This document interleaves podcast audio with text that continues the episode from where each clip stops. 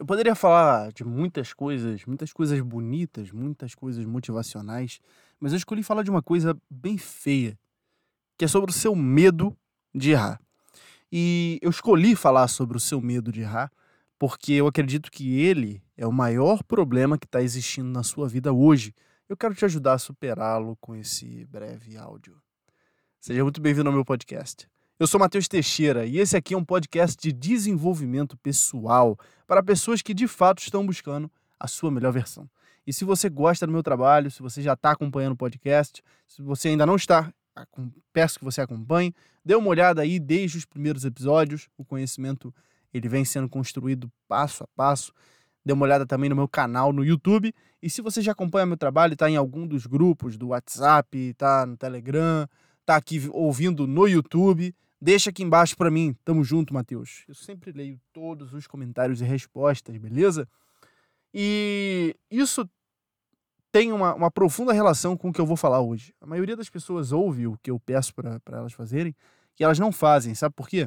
Porque elas têm medo. Tem medo de serem julgadas porque escreveram lá. Tamo junto, Matheus.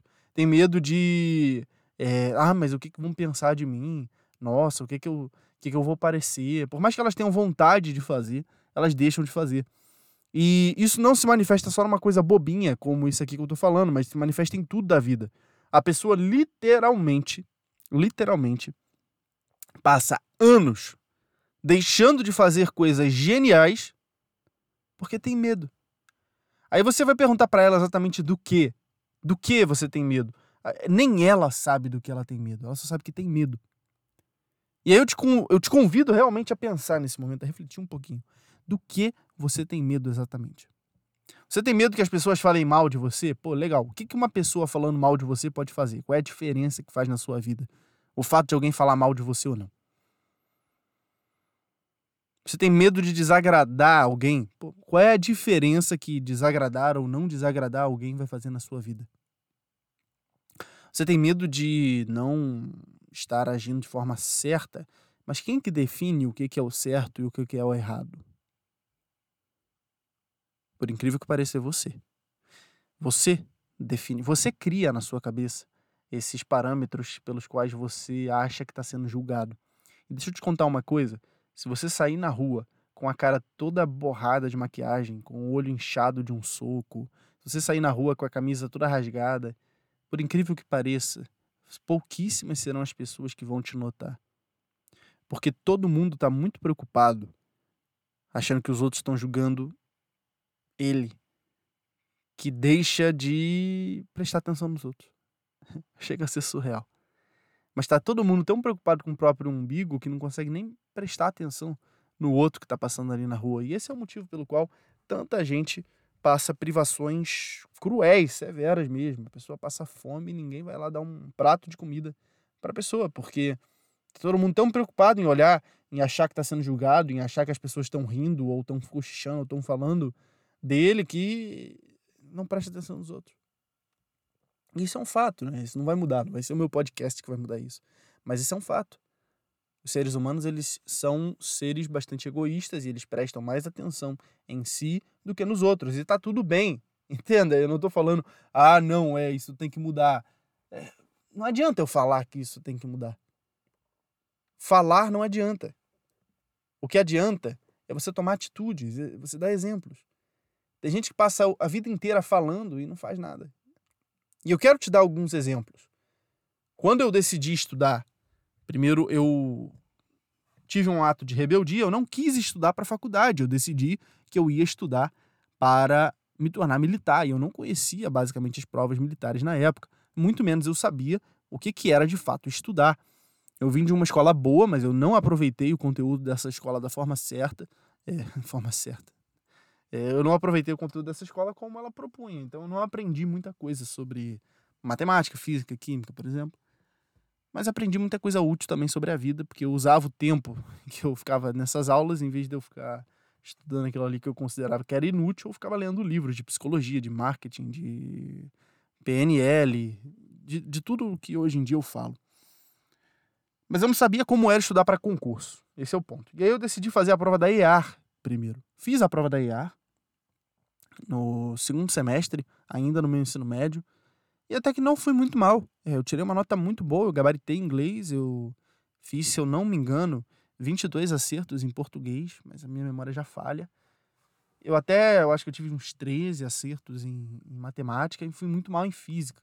Aí depois fiz a prova, depois de me formar no ensino médio, fiz novamente a prova é, no primeiro semestre do ano seguinte. E aí foi o contrário. Eu fui muito bem também em inglês, gabaritei inglês novamente, fiz, eu acho, 22 ou 23 em português. Aí eu tirei uma nota mediana em, em física e, me ferrei em matemática.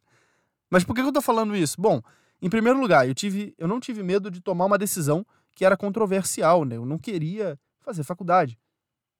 Naquele momento, para mim, não fazia sentido fazer faculdade, porque eu não queria passar quatro anos estudando para depois ir procurar um emprego e ficar que nem um pedinte mendigando emprego por aí, emprego estágio. Não era uma coisa que eu queria fazer. Decidi não ir. E nas duas primeiras tentativas que eu fiz, eu quebrei a cara e muita gente só aí já teria desistido e teria voltado com o rabinho entre as pernas a voltar para estudar por Enem, mas eu não fiz isso. Eu decidi fazer uma coisa ainda mais ambiciosa. Eu notei que eu estava indo muito bem em português e inglês e eu falei, pô, se eu estou indo tão bem em português e inglês, por que eu não estudo para a AFA? Aí eu comecei a entender um pouco mais sobre os concursos militares. E mesmo sem saber estudar para concurso muito bem, para você ter uma noção, o estudo, entre aspas, que eu fazia, era uma coisa assim, é, bem, bem superficial, muito superficial. Eu assisti uma videoaula com uma aba do, do Facebook aberta do lado, mais ou menos. Mas. E daí? Eu estava fazendo alguma coisa. Comecei a estudar para AFA. Eu não tinha chance nenhuma de ser aprovado na AFA daquela forma. Mas eu comecei, eu não tive medo. E esse foi o grande diferencial. A ausência do medo. Comecei a estudar para a AFA, não fui aprovado na AFA. E aí foi quando eu de fato comecei a estudar. É quando eu digo assim, comecei a estudar a partir do momento que eu fui reprovado na AFA, eu fiz a minha primeira cirurgia do cisto pilonidal e comecei a, a aprender alguma coisa útil. Foi nesse momento que eu de fato aprendi a estudar. Mas só, ou seja, em outubro do outro ano. E tudo isso me ensinou uma lição muito importante, que o import mais importante é você tomar uma decisão e não ter medo de prosseguir com ela. Como que as coisas vão se acertar? Bom, isso aí é, deixa nas mãos de Deus. Deus sabe melhor do que você o que tem que ser feito. Mas, em primeiro lugar, você tem que tomar essa decisão. Você tem que decidir o que você quer e não ter medo de errar nessa decisão. Porque se você errar nessa decisão, você vai aprender alguma coisa útil. Em outubro, de, isso, é, vamos colocar numa linha cronológica. A primeira prova que eu fiz foi no segundo semestre de 2016, quando me formei também no meu ensino médio. 2017 fiz as duas provas, e a Ariafa. Não passei em nenhuma das duas, mas em outubro eu comecei a aprender a estudar. Como é que eu fiz isso? Assistindo, é, adquirindo o curso do professor Ferreto. E pô, me, fechei o, o, módulo de matemática básica dele, uma coisa que foi muito valiosa para mim, porque eu não sabia nada de matemática básica. E eu não tenho vergonha de admitir. Tem pessoas que já têm um conhecimento de matemática básica e não precisam disso.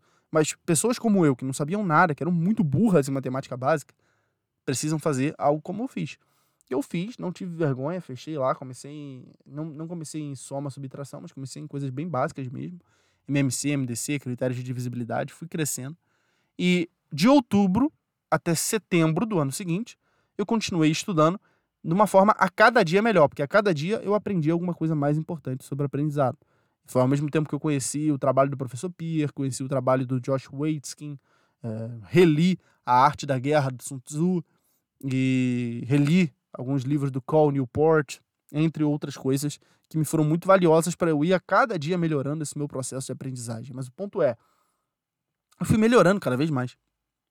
E quanto mais eu melhorava, olha que interessante, quanto mais eu melhorava, melhores os meus resultados eram.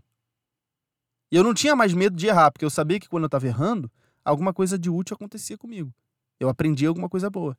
Não passei na AFA de novo em 2018. Só que dois meses depois da prova da AFA, eu fui aprovado na SpaceX. E você acha que eu fiquei triste? Pelo contrário, eu fiquei muito feliz. Fui para a SpaceX. Outra coisa que, assim, muita gente tem medo, né? Porque, ah, nossa, você tem que gastar com exame, você tem que gastar para ir para Campinas, você tem que gastar para se sustentar lá no período de adaptação. Pois é, gastei. Meus pais investiram em mim.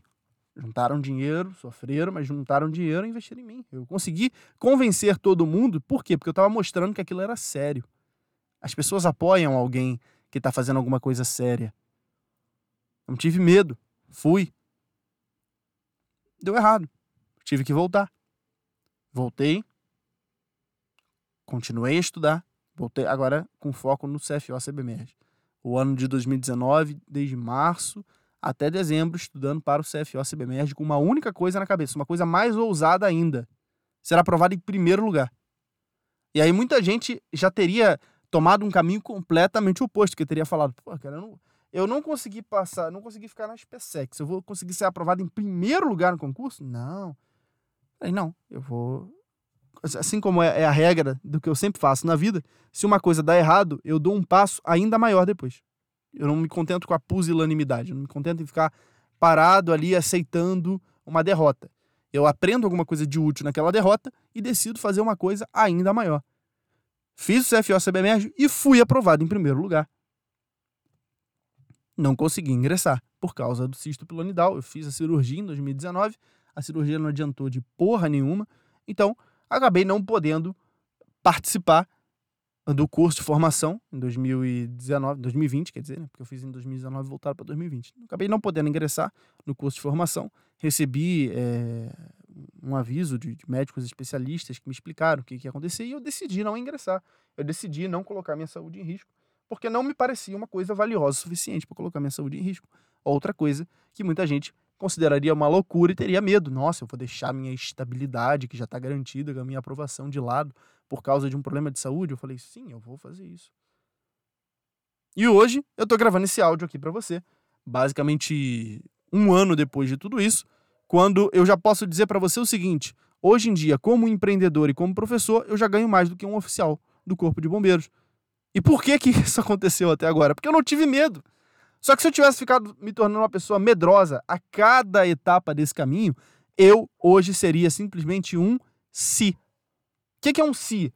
É aquela pessoa que você conhece que sempre fala: ah, se eu tivesse continuado, se eu tivesse conseguido, se eu tivesse isso, se eu tivesse aquilo, seria aquilo. Não importa o que você seria se alguma coisa tivesse acontecido, importa o que você se tornou concretamente. E eu gosto de quem eu me tornei. E eu gosto de quem eu estou me tornando a cada dia. Agora, eu tenho uma pergunta para você. Você gosta de quem você está se tornando a cada dia? Porque se a sua resposta é não, eu vou dizer para você o seguinte: se você não gosta de quem você está se tornando a cada dia, é porque muito provavelmente você está agindo com base no medo. Joga o medo fora e tudo vai se abrir para você, vai ficar mais fácil. Para de cultivar medo à toa. O medo só te impede de ser a tua melhor versão. Você tem que ter um medo positivo, né? Um medo sadio. Ah, não, vou pular do prédio aqui. Não, cara, não pule do prédio. Você sabe que você vai cair. Aquilo que é óbvio que vai dar errado, você não tem que fazer só por fazer. Mas se alguma coisa tem chances de dar certo, vá e faça. Se você fracassar, almeje objetivos ainda maiores. Mas não seja uma pessoa pusilânime que se contenta com pouco, que fica ali naquela mediocridade e, ah, não deu para mim, tá tudo bem. Agora vou procurar um empreguinho de carteira assinada. Não seja assim. O mundo precisa da sua melhor versão. E quando eu tô falando isso, eu não tô falando simplesmente para uma ah, é slogan. Não, não. O mundo realmente precisa. Cada vez mais o mundo precisa de pessoas que encontrem com as suas melhores versões e tragam as suas habilidades para a vida. Porque você vê o quanto de gente que está aí perdida, enchendo o saco dos outros à toa. Então o mundo precisa da sua melhor versão. Por favor, faça por onde para tornar-se essa melhor versão. Porque quanto mais pessoas fizerem isso, melhor esse mundo vai ficar. Chega de fraqueza, de medo, de mediocridade. Levanta a sua cabeça. Tá na hora. Eu convido você, se você está comprometido a essa melhor versão, a você dar uma olhada no meu sistema acelerador de aprovações. O sistema acelerador ele é um, um curso completo que te dá tanto cronograma de estudos quanto a parte de desenvolvimento pessoal e mentoria em grupo toda semana, na qual você vai ter um contato mais direto comigo e você vai aprender tudo aquilo que você precisa para ser aprovado no concurso. Você tanto vai aprender a parte das matérias, eu indico videoaulas, livros didáticos, material teórico, exercícios para você fazer, como eu indico também o que você tem que fazer baseado no seu tempo. Você tem seis horas por dia para estudar, você vai ter seis horas de metas para bater lá. E eu também mostro para você a mentalidade certa que um concurseiro de sucesso vai precisar ter. Então, se você gosta dessa ideia de realmente ser a sua melhor versão, o sistema acelerador é para você. A sua aprovação vai vir se você estudar pelo método certo. Conto contigo. Não esquece o meu tamo junto. Um forte abraço. Fica com Deus.